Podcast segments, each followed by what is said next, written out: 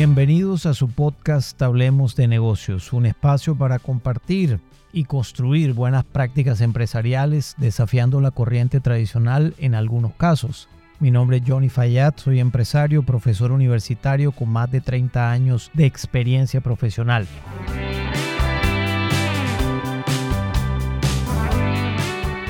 En el episodio de hoy vamos a hablar de un tema que está siendo debatido desde el punto de vista del desarrollo organizacional, que son los equipos autogestionados o equipos autodirigidos. Es un concepto nuevo, moderno, nuevo quiero decir en constante debate que ya algunas organizaciones han venido instaurando. Claro que son pocas estas organizaciones porque es un tema realmente difícil de implementar dependiendo mucho de las culturas organizacionales, pero también inclusive de la sociedad en la cual uno se desempeña y del enfoque, por supuesto, de los líderes o de los jefes de las organizaciones o de los dueños de las empresas. Este tema de equipos autodirigidos y equipos autogestionados difieren un poco del orden jerárquico actual que tenemos en las organizaciones donde un jefe está al frente de un equipo y finalmente ese jefe interviene, asigna recursos, está pendiente de la operación diaria, de las tareas diarias que debe realizar una persona o todas las personas de sus equipos. En los equipos autogestionados o autodirigidos, prácticamente no hay un jefe formal en cargo del equipo. Hay personas del equipo que tienen unos roles y unas responsabilidades que se pueden llegar a rotar el liderazgo según el momento histórico que esté viviendo la compañía, pero también son personas que si bien tienen un jefe dentro de la organización, ese jefe tiene muy poca intervención porque los niveles de autonomía son prácticamente al 95%. Esto es que el jefe formal dentro de la organización pudiera intervenir en el 5% de las veces. Dicho de otra manera, no necesariamente lo que el jefe jerárquico diga dentro del concepto de equipos autogestionados o autodirigidos es lo que se va a hacer dentro del equipo. Es decir, mayormente prima lo que el equipo en consenso decida. Y esto es un cambio de reglas de juego en el orden jerárquico en las organizaciones porque requiere de muchísima autonomía, de muchísima confianza a los equipos de trabajo y requiere, por supuesto, un nivel de relación distinto del que hoy día se tiene con los equipos de trabajo o con las personas que hacen parte de los equipos de trabajo que alguien dirige. Decía una emprendedora de nombre Margaret Heffernan, ella llamaba a este concepto las supergallinas. Y las supergallinas en el orden jerárquico actual son aquellas personas que quieren sobresalir y que se consideran las estrellas del equipo de trabajo o del grupo. En los equipos autodirigidos, autogestionados, no hay estrellas. El concepto de que alguien tiene un desempeño infinitamente superior que el otro en el equipo no prima. Es decir, no está la persona que hace milagros dentro del equipo, sino que todo el equipo en su conjunto, con los talentos, capacidades y virtudes y defectos, el equipo es capaz de gestionar las responsabilidades que se le asignan. Dicho de otra manera, esas personas tienen experiencia, son maduras y reconocen el liderazgo de quien lo deba merecer en un momento dado dentro de la organización.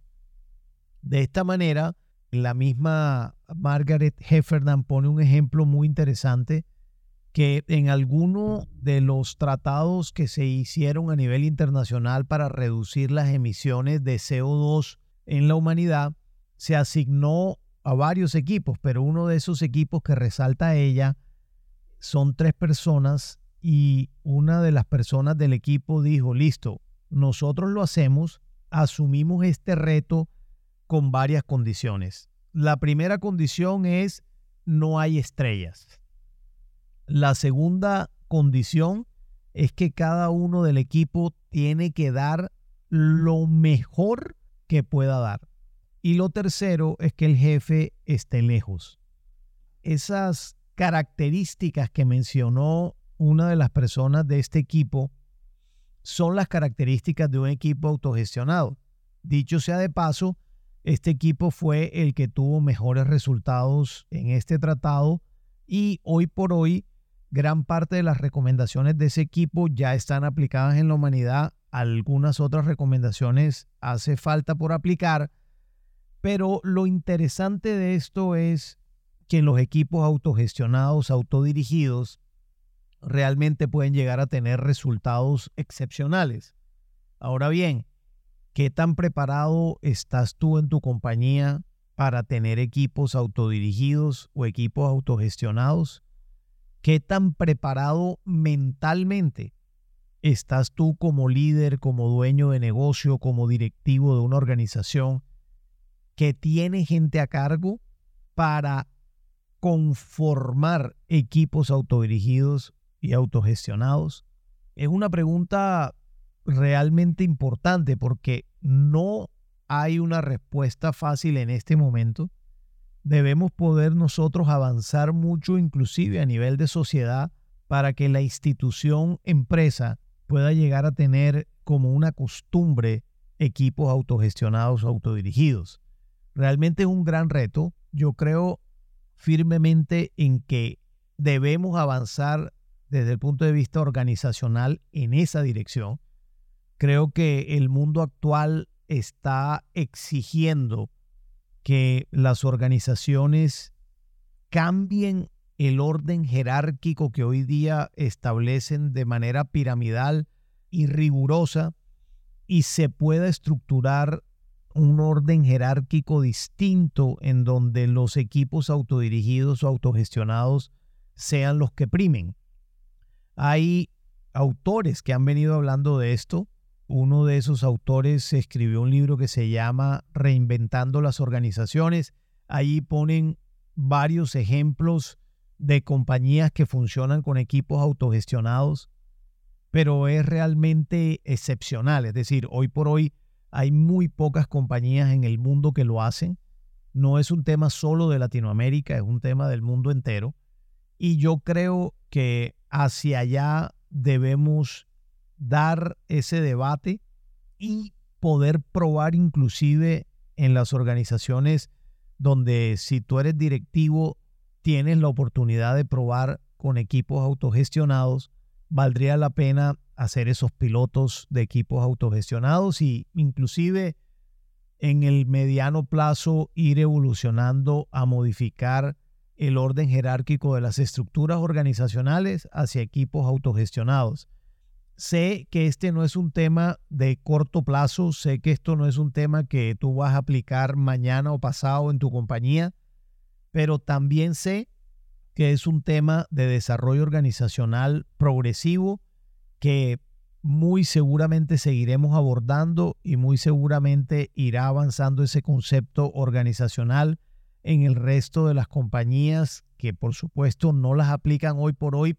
La idea es ir avanzando hasta lograr tener una mayor capacidad de autogestión de los equipos y esto sin duda haría a las compañías más productivas y a la gente que trabaja en las organizaciones las haría mucho más felices realmente porque esta es una de las consecuencias de tener equipos autogestionados en las organizaciones, dado que se les deposita confianza, autonomía y además la responsabilidad de una libertad con responsabilidad y al mismo tiempo la libertad de expresión en donde no se deben callar absolutamente nada de lo que piensan, todo debe estar sobre la mesa y como ocurre en Netflix, si alguien se queda callado, y no disiente en un debate, está siendo desleal con la compañía. En los equipos autodirigidos esto sería parte de los valores y nadie se debería poder quedar callado, pero también deben poder todos gestionar según sus roles y responsabilidades.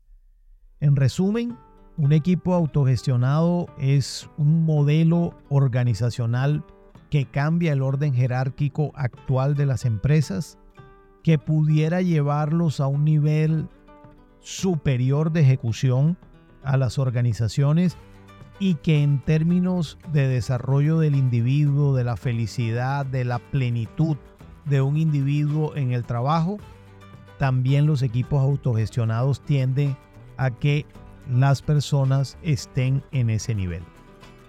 Si te gustó este episodio de este podcast, por favor compártelo con quien consideres les pueda interesar. Te pido te suscribas en Apple Podcast, Google Podcast o Spotify a Hablemos de Negocios. Un abrazo, nos vemos pronto.